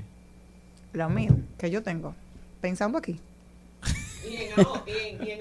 a mí Sinceramente. Ahora, mismo, a mí, Aquí, ahora aquí. mismo. déjame ver Eh, No debe ser exacto, un número antes de que se nos acaben las dos Tres horas. meses. Ocho meses. ¡Oh! ¡Oh! ¡Oh! Ocho meses. Ocho meses, eso es mucho. Oye, Rica Millón. Maribel, Maribel, lí a ti. Yo no, yo no aguanto 15 días. ¿Y usted, Carlos Mariotti? Yo no llego ni a 15 días. Lo primero, yo di que meses, días, yo no llego mañana. ¿Y usted, señor Morel? Yo de pensar que tengo que vivir con los ahorros que no tengo, ya ahí me quedé. Ey, hay que ahorrar, señor. Sí. Hay que ahorrar. ¿Usted tiene para vivir No, no, no hablemos de mi situación, que uno no puede estar en eso tampoco. Pero hay que ahorrar, hay que promover la cultura del ahorro Sí. en Así República es. Dominicana. Bueno, otra tendencia es, por supuesto, el año escolar 2022-2023, que inició hoy con un acto oficial en La Victoria. Y que, bueno, eh, dame mi conflicto. no, no, de alguna manera se ve. eh, hoy la situación no estuvo como que la gente no llevó tanto al muchacho a la escuela, porque los tapones están calmados. Entre la- entre Yo creo que Fiona. hoy, exacto, entre Fiona y, y las otras situaciones económicas y, y de aulas y de, y de todo lo que ha pasado, yo creo que la gente, aquí en Santo Domingo por lo menos, creo que decidió que el año escolar empieza el lunes. Yo, yo entiendo que sí, porque no había tapones hoy. Ni Es, tam- ayer. es también tendencia Finlandia. Oigan, ¿por qué? Porque hay un entaponamiento de 35 kilómetros en la frontera de Finlandia y Rusia. La frontera con Ay, ay, Finlandia ay. es la única frontera rusa que aún está abierta para las personas que tengan la visa Schengen, la visa para viajar por Europa Por Europa. muchas personas abandonando Rusia luego de que Putin anunciara que va a mandar 300 mil nuevas tropas a territorio ucraniano que en los últimos días ha venido haciéndose con victorias en el territorio, recuperando territorios que Así habían es. sido ocupados por los rusos. Aparentemente la guerra se va a complicar y los rusos están saliendo de Rusia. Fuertes noticias que impactan de manera negativa a Vladimir Putin y a su régimen. Estas fueron las principales Yo, tendencias, yo, yo creo que el COVID afectó a mucha gente en el mundo. incluyendo, claro, a líderes. Vámonos. Dime si la luna se ha perdido entre tus ojos de palmera. ¿Qué será de mí? Dime si tu beso va rodando el cuadrado de mi esfera. Si no estás aquí, despierta la noche, se acuesta la tarde y respiro. Solo pienso en ti. Dime lo que piensas tú de mí. Te extraño mi vida y como siempre mi corazón se entrega. Se entrega. se entrega. Y un sol cabizbajo me pregunta qué más por ti yo diera. Que diera. Dime si la de tu mañana se despierta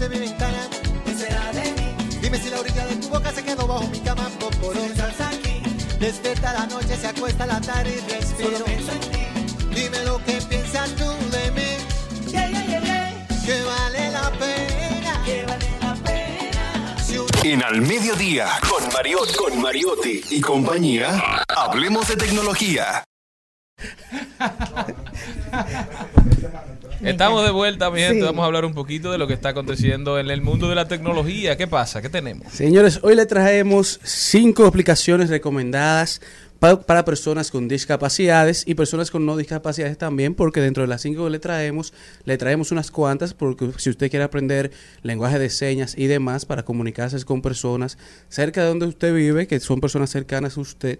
Pero iniciamos con la primera, que es Brailleac, Braille Tour, Brailleac, como ven, del lenguaje de Braille, que es para personas destinadas con discapacidad visual, para personas invidentes o personas no videntes, y es una aplicación que tiene la finalidad de facilitar el aprendizaje de lectura y escritura táctil para las personas invidentes. Esta aplicación te ofrece una guía muy práctica que te permite a través de un modo de traducción automática la posibilidad de aprender el braille poco a poco mediante una serie de ejercicios y desafíos. Todo esto desde tu celular.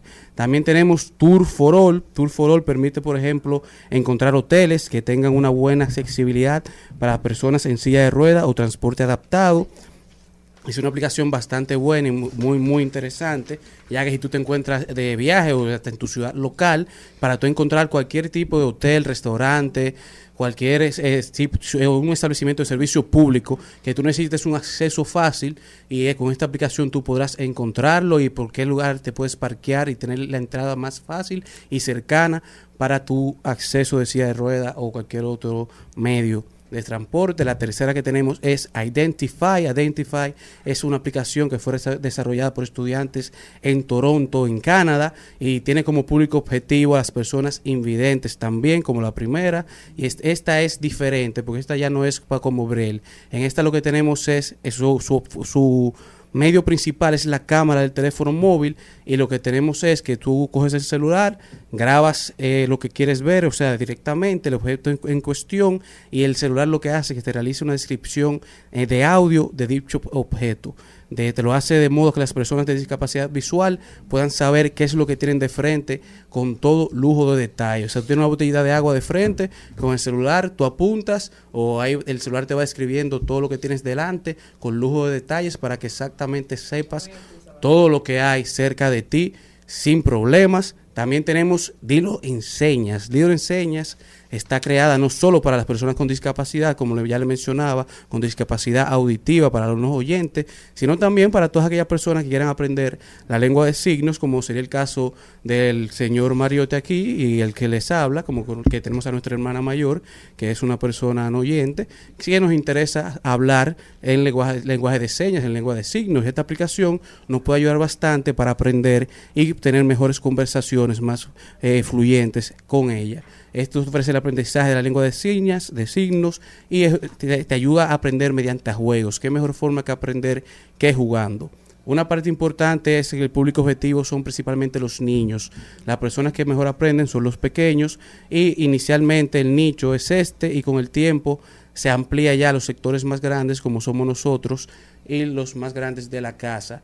Y la quinta aplicación es día a día. Día a día se trata de una aplicación diseñada en concreto para personas con autismo o problemas de comunicación.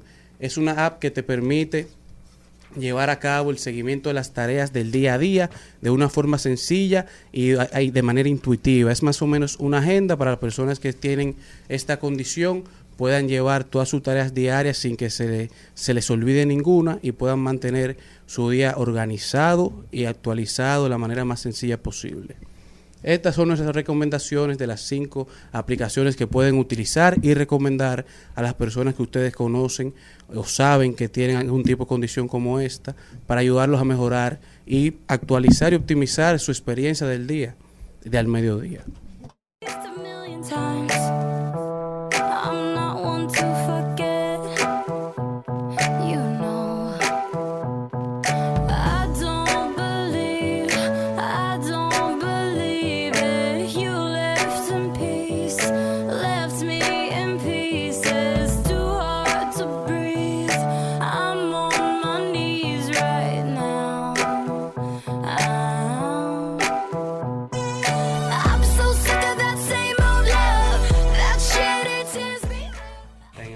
Y alguien que ha hablado de su vida y de todo lo que tienen sus problemas mentales es Selena Gómez. Ahora va a presentar su documental Selena Gómez, My Mind and Me, que aborda la lucha de la cantante y actriz con sus problemas de salud mental, que se estrenará por Apple TV el próximo 4 de noviembre. Anunciaron este martes la empresa tecnológica y la propia artista. Después de años en el centro de la atención pública, Selena Gómez alcanzó un estrellato inimaginable, pero justo cuando alcanzó otro pico de fama, un giro inesperado la llevó a la oscuridad.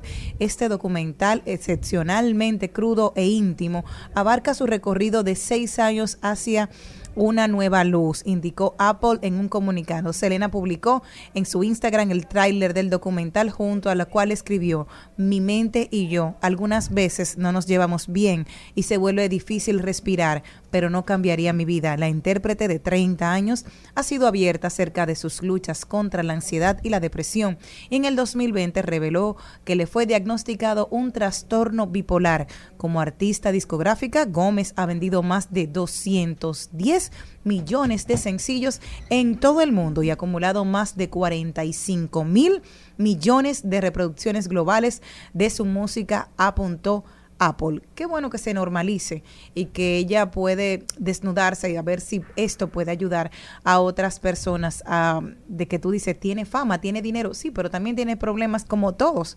Y abordarlo desde una manera íntima de, de, de presentarlo, no como en el mundo yuppie, de que todo será mejor, sino desde la realidad, de lo, desde lo que le ha tocado vivir, para poder poner cierta normalidad y que cada vez seamos más las personas que hablemos de los problemas mentales. Hay que recordar también que ella había sido ya eh, receptora de un riñón porque su mejor amiga se lo regaló, que hace unos años tuvieron que hacerle un trasplante.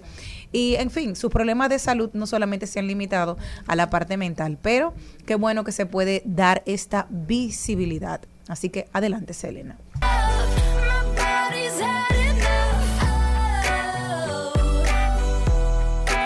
De paso, de paso y repaso. En Al Mediodía, con Mariotti, con Mariotti y compañía. Te presentamos De paso y repaso. Bueno, buenas tardes. Hoy me siento contenta y me siento feliz de, de recibir, vamos a, a marcar de una vez, vamos a, a sostener una breve conversación con un destacado eh, periodista, escritor, eh, miembro de de élite, ¿verdad? De, de la Asociación de Cronistas de Arte, Acroarte, Arismendi Vázquez Guareño, ya que hubo una presentación anoche de, y un homenaje a Catana Pérez de Cuello en el Museo de la Resistencia. Catana Pérez de, de Cuello fue directora del Teatro Nacional y además también eh, Catana fue, y se pudiera decir, una de las grandes propulsoras del amor y, y del conocimiento que tiene el público dominicano sobre música clásica a través de sus cursos y a través de su trabajo en el Teatro Nacional. Pero ya sí tenemos a, a nuestro querido Arismendi, eh, periodista y escritor. Eh, Arismendi, bienvenido a nuestro programa. Saludos. Sí. Bienvenido. Saludos a todos. Bienvenido a nuestro programa y, y, bueno, nosotros estamos celebrando el hecho de que haya sido puesto en circulación este libro con este interesante tema, eh, la música como propaganda en la dictadura de Trujillo. La dictadura de Trujillo, sí. ¿En qué consiste ese libro? Cuéntanos de, de, de, ese proceso y del hecho de que haya sido presentado anoche como homenaje a Katana. Bueno, el libro recoge, eh, eh, fue, fue, editado, editado en, la, en Dora Hugo. Perdón, pido a los oyentes y a ti que me, me perdonen que tengo me, me, me, medio tan jugado porque tengo el Parkinson y cuando, cuando hablo, la tengo que repetir algunas palabras porque no me salen todas muy bien, pero más o menos. El libro tiene más o menos un, volumen de, de, ciento, de 249, 250 páginas, un volumen. Una portada muy linda con un conjunto de merengue. Fue editado en, en, en como te dije. Y en él eh, es, un, es, es una, un compendio de cuatro volúmenes en el que estaban en el, en el, en el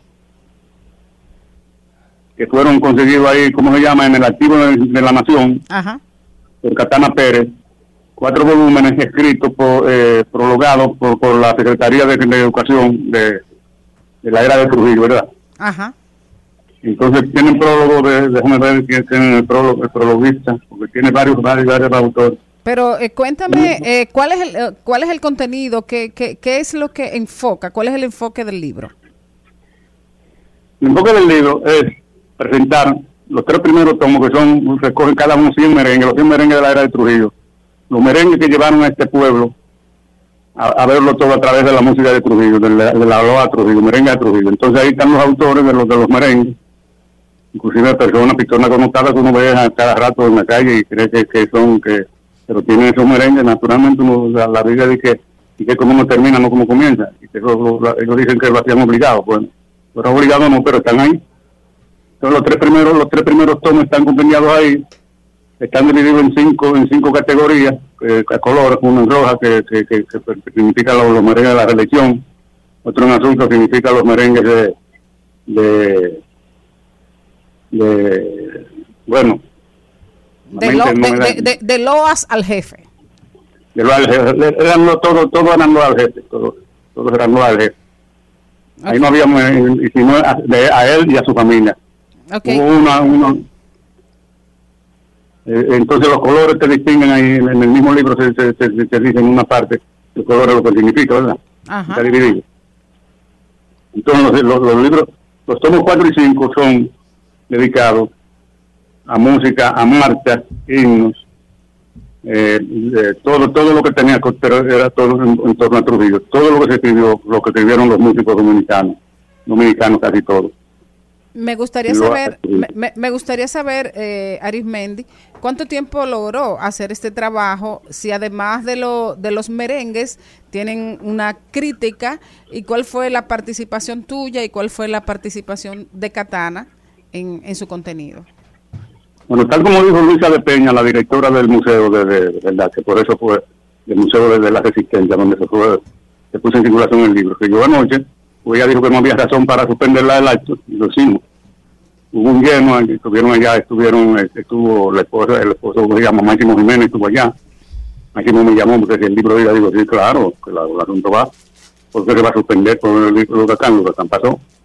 Bueno, entonces, el, tal como, como, dice él, el libro fue escrito por Katana inicialmente. Entonces Katana me invitó, bueno, yo trabajaba con ella en el Teatro Nacional, que yo era encargado de prensa, me invitó a que fuera colaborador con ella, y es un orgullo para mí. O- participar al lado de Katana en un, en- en de esa categoría, un orgullo para mí. Y resulta que el libro era interesantísimo, porque es un libro que, nosotros conseguimos esos cinco ejemplares. Ella tenía los cinco ejemplares, entonces los vio. Cuando mataron a Trujillo, los regaló, porque el libro era, era merengue de todos los otros, ella no le interesaba la letra, pero entonces al llegar eh, eh, eh, esta muchacha al museo, se le metió en la cabeza hacer un, un, un libro en torno, un análisis, analizar el contenido del- de, esas- de esos cinco tomos en torno a la era de Trujillo, ¿verdad? Oye, ahí hay tres merengues de María Antonieta, de, de- de esta muchacha, de, de de María Cristina Camilo, de la locutora que querían que a Croarte le saltara, de que Trujillo, tres merengazos, eh, de alabanza de Trujillo. Pero eso lo hizo ella No y, espontáneamente. no, y además de eso Pero- también como uno termina, no como comienza. el pasado, o sea, uno no puede juzgar el pasado con los valores de hoy. Claro, claro, por eso. Ningún libro de hoy tampoco en el pasado. Ella, ella con, eh, eh, con su conducta ha tapado todo eso. Por eso yo no, yo no salí en defensa de eso, en mi, en mi ofensiva. Consideré que, como dicen, que el asunto como no termina, no como comienza. Pues cuánto no, no, no, no, no, fueron anti, fueron, fueron y después se reivindicaron. Lo mismo, lo mismo pasa con, con esos autores. Pero hay muchos que no hay, muchos que tú lo ves en la calle y sin embargo escribieron esos merengues y nunca han dicho, nunca han dicho, yo le escribí por tal y tal razón. Solano, Rafael Solano, dirigía una de las orquestas que más merengue tocó cuando Trujillo en los bailes. Y no hizo ni uno. Entonces, y no hizo, no hay, no tú no encuentras otro, un, un merengue de él, cuando él no escribió ningún merengue. Tuvo la suerte que cuando escribió uno para ponerlo en circulación, ahí mismo montaron Trujillo. Eso lo contó él mismo, él mismo, él mismo lo, lo contó, ¿sabes? Exacto. Yo lo hice. Mira, eh, nos gustaría saber cómo el público puede obtener ese libro. ¿Es un solo tomo o son Sí. tres tomos? Un, un, un, un, un tomo. Un El libro es un tomo. Un tomo, un compendio. La música como propaganda en la arquitectura de Trujillo, porque está todo compendiado ahí. Este, los cinco tomos son los cinco tomos, cinco son cinco tomos grandes, los cinco tomos de la, de la merengue de Trujillo. Imagínate si es merengue con partitura y todo. Partitura, letra y música. Y me imagino, y me imagino que esos 100 merengues eran una representación con todo lo que él se mandó a hacer durante todo ese tiempo. Claro, fueron 30 años mandando a hacer eh, merengue. Pero ha- había muchos que mandaba a hacer que, que lo pagaba, pero la mayoría eran, eran por lambonismo que, que escribían para estar bien con el jefe y conseguir conseguir la alabanza a Angelita, alabanza a la mamá, a Lancy, a los hijos, al hermano, todos los- Trujillo, los Trujillo, los Trujillo. Bueno, y por ahí leímos que Angelita cuando fue a la coronación de la reina, le di- cuando vino de allá para acá, le dijo que al, al, al jefe, al dictador, que ella quería ser reina. Y él dijo, no te preocupes, No. que vas a ser reina del- de, de la Feria de la Paz y del Mundo Libre. Ma- Imagínate tú. Así mismo, así mismo fueron los, los, los merengues. Trujillo, el que, que quería escribir con merengue, no lo escribía, pero él no, él no lo exigía, eso es mentira, yo no exigía a nadie. Que quería escribirlo, pero todo el mundo porque estar bien con Trujillo, ¿verdad? Todos los compositores querían estar bien con Trujillo, porque Trujillo era el hombre del manda más de este país. Así. Entonces, que- eh, anoche, anoche compareció eh, quien, eh, quien, quien expuso, expuso lo- el contenido del libro fue Darío Tejeda, Tejada, que está haciendo una tesis en torno a los merengues de la época. Oye, ese hombre expresó cosas ahí, pero cosas que yo no sabía. Pues yo aprendí muchas vainas, eh, muchas cosas interesantes en ese, en ese libro, eh, en, esa, en, en- esos cuatro, cuatro, cuatro tomos, que, en cinco tomos que nosotros, que nosotros trabajamos. Sin embargo, anoche eh, Tejada ha descubierto cosas que yo no conocía. Wow. Bueno, Una que, posición larguísima, pero una posición larguísima a ver, pero interesantísima. ¿sabes? eh, una última pregunta. ¿Por qué leer este libro? ¿Por qué? Porque es interesante, tiene muchas muchas cosas que, que los, los dominicanos desconocemos. ¿Y por qué Trujillo, a través de la música del merengue, se impuso en este país? Y todo a través del merengue, a través de la música. ¿Cómo la música se impuso? Y, y, fue como por, por- por- el libro que dice la música como, propaganda de la dictadura de Trujillo. Un título, no, no, buscaba así a, Brigandina, un título bien hecho. Porque en, realidad Trujillo usó el merengue fuera, fuera, a que se comentara, pues nos dicen que fue por instigación de, de, de, de, de era el amigazo de él, que se conocieron en la cárcel, en la- cuando estuvieron presos juntos, eh, eh, a los, en el comienzo de la tiranía, pero, pero Trujillo se dio cuenta que el merengue, el merengue era, el merengue era la música que podía llevar este país a, a- donde llegó. Sin embargo, eh, según explicó, según explicó Tejada en, en, la- en las indagaciones de él, Trujillo nunca usó un perico ripiado, a pesar de que el merengue viene desde los campos, del perico ripiado, sino orquestas, orquestas grandes, al estilo, al estilo banda, porque lo de él era llevar el merengue a, a salón, para imponerle eso como, como medio.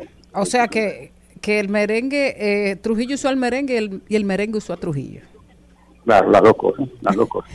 Arimendi, gracias. ¿Dónde podemos conseguir ese libro?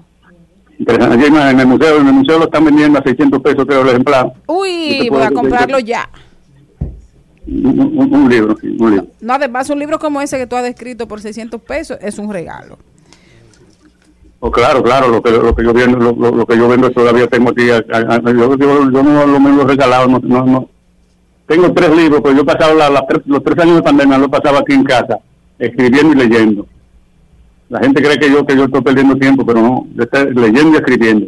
Tengo tres libros terminados, pero pero tú, tú me en un libro ahora, mira, ese, ese que yo hice, de cuentos, cuentos realistas. Me salió cin- 500 libros por 50 mil pesos y los regalé la mayoría. Ah, bueno. pues, Regalaron. Entonces, sí, sí, es un lío, es un lío.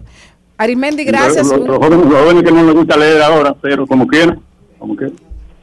Este libro está bien presentado, bien presentado. Y tú lo quieres conseguir, lo consigues allá, yo te consigo un ejemplar a ti regalado. Ah, perfecto. Bueno, si me ahorro ese chelito, porque aquí me estaban entrevistando de que de cuánto yo duro sin cobrar. Y yo le digo, si no cobro, en 15 días muero. Bueno, imagínate. Un abrazo, ya Arimendi. Que Enhorabuena, un felicidades. guardado para ti, que hay un libro guardado para ti, tú me dices cómo te lo hago llegar, porque yo no, yo no, tú sabes que yo no salgo de aquí de casa. Vamos a, Tienes que encar- venir tú a vamos a encargar a Benoit de eso. Además, nos Exacto. debemos un cocinado. Señores, la música como propaganda en la dictadura de Trujillo, homenaje a Katana Pérez, eh, Todo, todo, todo el acto, todo el acto, todo el acto y el, y el libro es un homenaje a Katana, porque ella fue la que inició ese, ese libro. Pero yo Perfecto. estoy ahí, yo estoy ahí como colaborador de ella, que para mí es un orgullo. Amén, amén. Bueno, pues un abrazo grande. Igual, gracias para ti, querido. Bueno, pues, pues, gracias. Si un amor te espera, que vale la pena sí.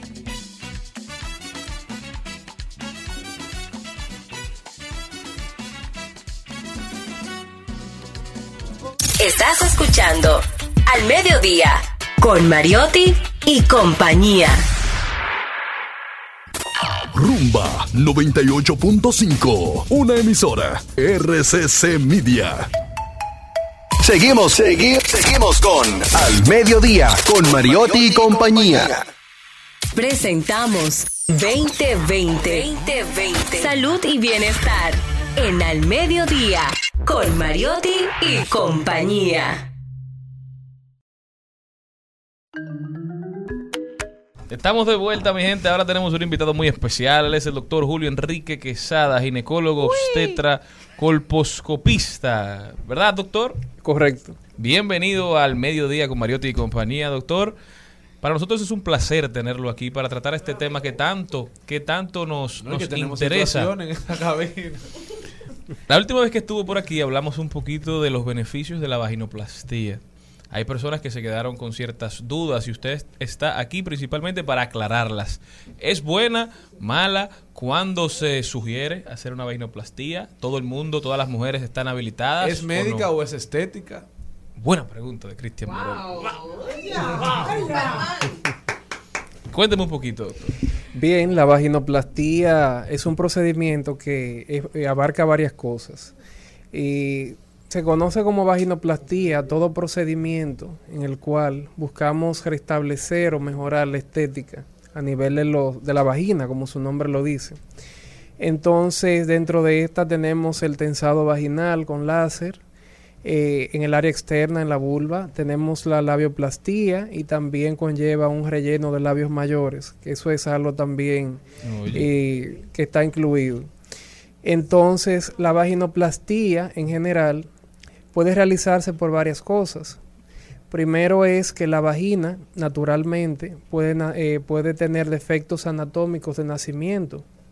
Y esto no quiere decir que sea necesario que ocurra un trauma, eh, alguna lesión, dígase luego de un parto o una relación sexual eh, inadecuada ¿Cómo, o traumática. cómo- cómo así una eh, relación sexual inadecuada? Bueno, cuando me refiero a inadecuada, me refiero a la utilización o el mal uso de, de juguetes sexuales, sobre todo.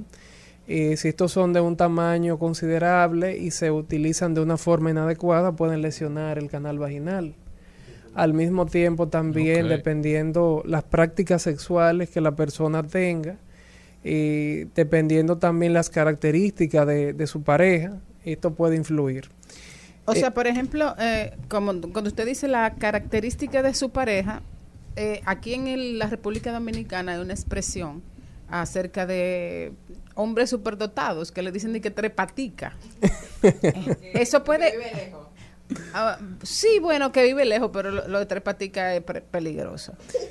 Eh, hay un, puede haber un problema, un- una destrucción vaginal eh, al sostener relaciones con una persona que tenga Dimensiones un volumen. grandes. Sí, sí, puede, puede ocurrir, pueden ocurrir daños, pueden ocurrir desgarros, por ejemplo. ¿Y por qué será esa pregunta? Si el, si el órgano masculino No, porque lo está explicando. Ah. es de un tamaño, eh, de, de unas dimensiones eh, fuera de lo común, mayores, y aparte de esto, la relación, la relación sexual es violenta, es una relación sexual con poca lubricación y muy, muy agresiva, sí puede conllevar a lesiones y desgarros vaginales, incluso a nivel de- del fondo de la vagina puede ocurrir y se ha visto bastante.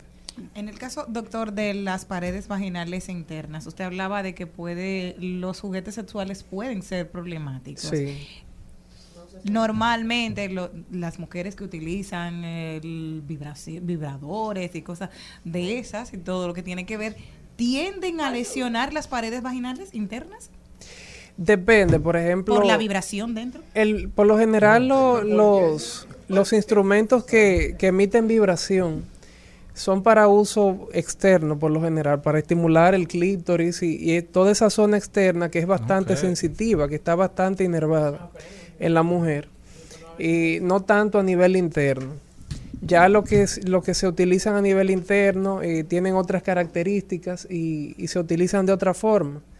Pero si se, si se emplean de la forma inadecuada, eh, violentamente, sí pueden producir daño. Doctor, el anillo vaginal. Eso- Pero con coco. Eso se oye extraño. ¿Qué es eso? ¿En qué consiste? Es un procedimiento. El anillo vaginal o, o Nuvaring, por ejemplo, este es un método anticonceptivo. Ah, ok. Sí. Existen varios, el Nuvaring es uno, el cual tiene una duración de un mes aproximadamente. Este, la paciente se lo coloca dentro de su vagina ella misma, manualmente, es fácil de colocar, y lo deja dentro de la vagina durante un mes. ¿Y cómo lo encuentra En- después? no, lo puede extraer ella misma de forma manual, es bastante fácil. ¿Qué pasa? Este método tiene la ventaja de que tiene un mes de duración. Si la paciente quiere ver su periodo mensualmente, o sea, quiere menstruar, lo que tiene que hacer es retirarlo siete días durante cada mes, los últimos siete días. Lo retira, experimenta su menstruación y luego se coloca uno nuevo. Si no quiere ver su menstruación, lo deja el mes completo y al mes siguiente lo cambia y se, se coloca uno nuevo. No, no, no, no hace ningún daño. Doctor, y eso es más recomendable, usted como ginecólogo, como experto, ¿usted recomienda más este método que el método de las pastillas anticonceptivas? Bueno, yo considero que cada método se adapta a las características de la paciente, cada caso es individual y hay que ver qué busca la paciente. Por ejemplo, si una paciente busca eh, postergar tener hijos, dígase para dentro de dos años, tres años o 15 años, ahí ya tenemos Oh. que revalorar cuál es el método que le conviene a ella. Las pastillas sí son el método más fisiológico, o sea, se asemejan más a lo natural del cuerpo de la mujer y se pueden suspender en cualquier momento. Tienen esa ventaja, pero sí hay que ver qué busca la paciente y qué necesita para elegir el método adecuado. Yo, yo quería mm, volver al tema que expuso Cristian apenas empezar. Eh, ¿Estético o, o psicológico? ¿Qué le significa a una mujer eh, hacer una reconstrucción vaginal? Yo creo que implica mucho. Por ejemplo, tiene que ver incluso desde el punto de vista psicológico de la paciente.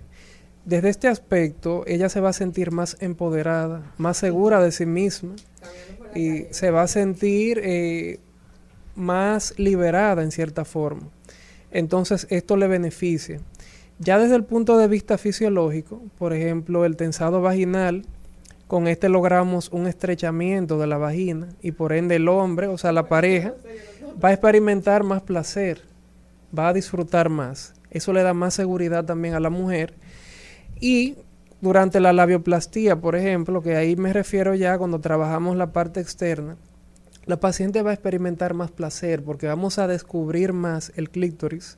Si este se encuentra eh, cubierto por lo que serían unos labios menores muy prominentes, vamos a descubrirlo un poco y va, ella va a experimentar mayor sensación. Incluso cuando los labios menores son muy prominentes, la paciente puede experimentar dolor durante, durante el acto sexual, porque durante la penetración el pene va a arrastrar los labios mayores hacia adentro. O sea, es como si le estuviera realizando un tirón, un tirón a la paciente de los labios menores hacia adentro y la paciente experimenta dolor y no se siente cómoda.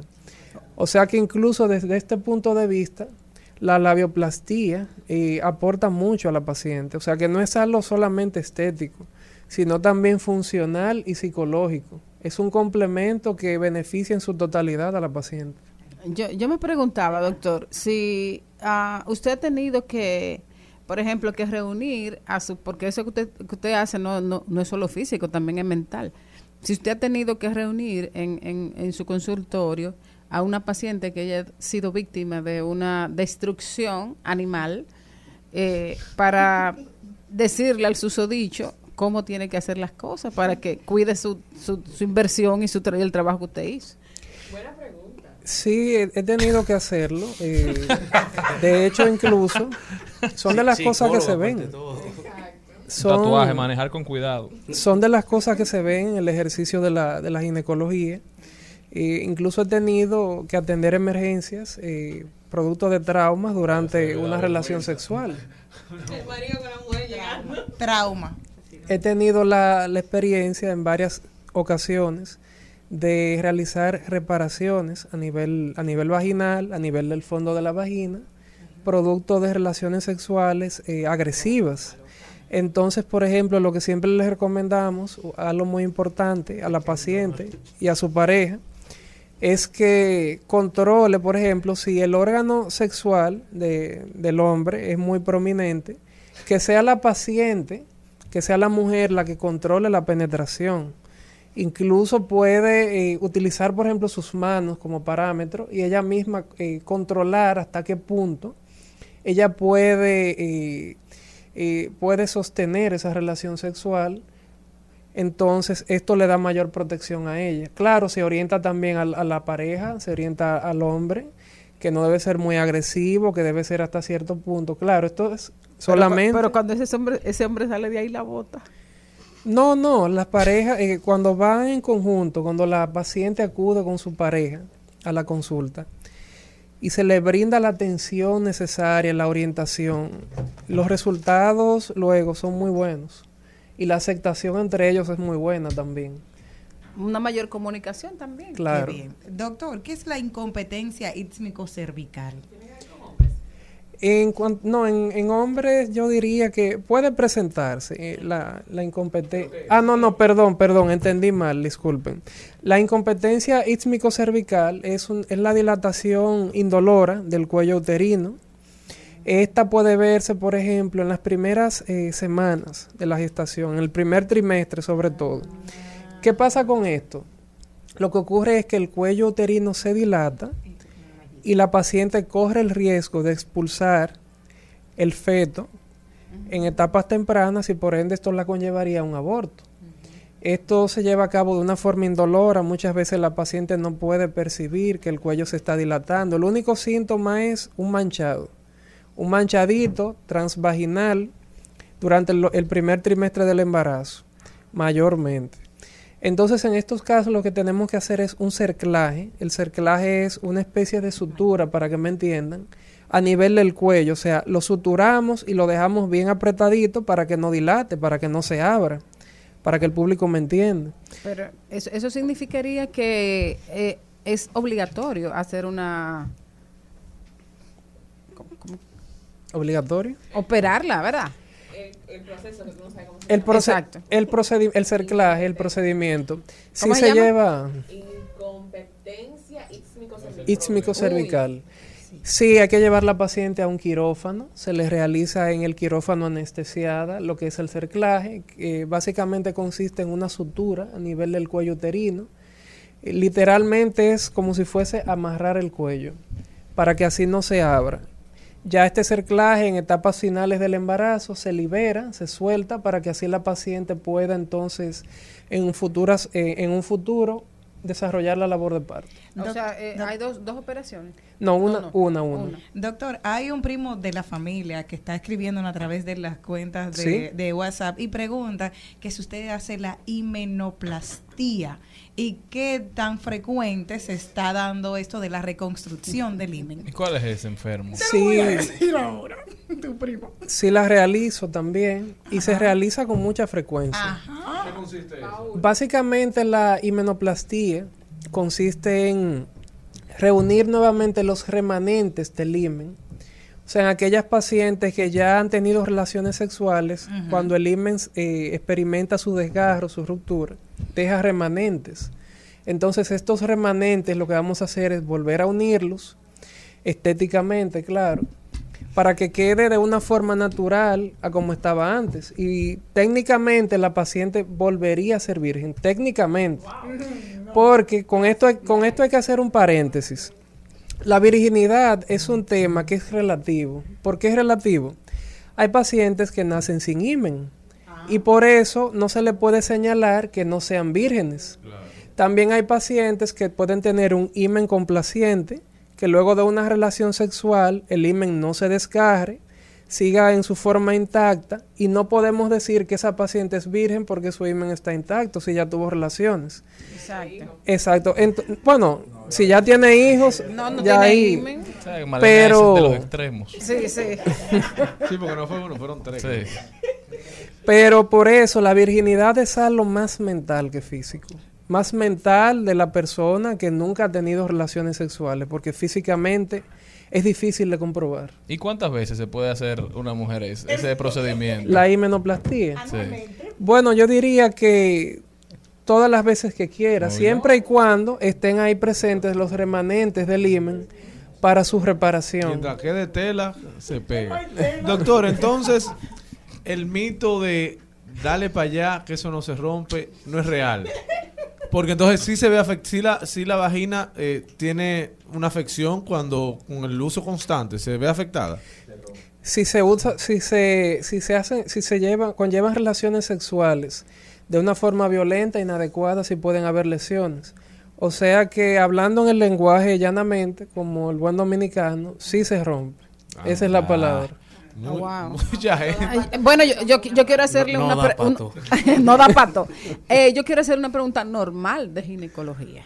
Porque nosotros tenemos muchas oyentas y, y oyentes jóvenes que necesitan esa información. Primero, relacionado con el Papa Nicolau. ¿Cada qué tiempo debe hacerse un Papa Nicolau? Y si una persona que no haya tenido relaciones sexuales nunca necesita este procedimiento. El Papa Nicolau o citología exfoliativa cervical debe realizarse anualmente en todas las pacientes que ya hayan tenido relaciones sexuales. Ah, ok. Y debe, debe realizarse anualmente. Existen dos métodos. Uno es el método de citología en base líquida, que es el método más modernamente utilizado.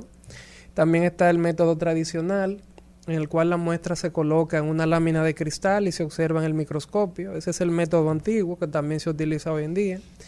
Eh, ¿Cuál usted recomienda? yo utilizo más el base líquido porque puedo abarcar, eh, puedo extender el rango de, de pesquisa y puedo hacer hincapié, puedo buscar más cosas que con el tradicional.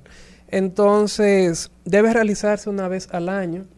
Si la paciente tiene alguna complicación, o sea, algún resultado anormal, esta duración puede variar. Puede ser cada seis meses, puede ser cada tres meses. Esto es si hay algún hallazgo negativo en la citología. Y Ah, doctor, lo último, lo último que quiero preguntarle. Normalmente, el, aquí culturalmente utilizamos más toallas sanitarias. sí. ¿Qué tan recomendables son los tampones de, de uso para, para, el para la menstruación? Ok, muy que bueno. son, son, que son estilos que no se usan. Y la copa, ella, si usted la recomienda, mira, hay otra cosa, ahí está. Lo- los tampones, la toalla y la copa. Muy bien, Hable. buena pregunta. Yo recomiendo todo. Ajá. Simplemente lo que hay que tener es una higiene adecuada. Bien. Por ejemplo, las copas hay que lavarlas. Y cuando se estén colocando, usted debe lavarse las manos, debe asearse en su zona íntima antes de colocarla. ¿Por qué? Porque las bacterias que están en el medio externo van a ingresar dentro de la vagina por una mala higiene. Entonces, esto es muy importante. También con, lo- con los tampones, de igual forma. Usted debe tener cierta higiene, pero si todo se realiza de la forma correcta, no hay ningún problema. Muchísimas gracias al doctor Julio Enrique Quesada por haber estado con nosotros. Doctor, ¿cómo puede la gente continuar esta conversación con usted? ¿Y dónde lo consigue? Bueno, pueden localizarme vía WhatsApp o vía telefónica a través de mi número 829-842-0001. Mi cuenta de Instagram, doctor Julio Quesada. Y estoy ubicado en la Torre Profesional Pereica, Suite 302, en el sector El Millón, en Santo Domingo. Todos los días en horario de la mañana. Muchísimas gracias, doctor, y muchísimas gracias a todos ustedes por haber estado con nosotros. Vamos a encontrar la dicha en la desdicha. Eso es una invitación que le hacemos a todos. Miremos lo bueno siempre. Hasta mañana, pueblo dominicano. Hasta aquí, Mariotti y compañía. Hasta aquí, Mariotti y compañía. Hasta mañana. Rumba 98.5, una emisora RCC Media.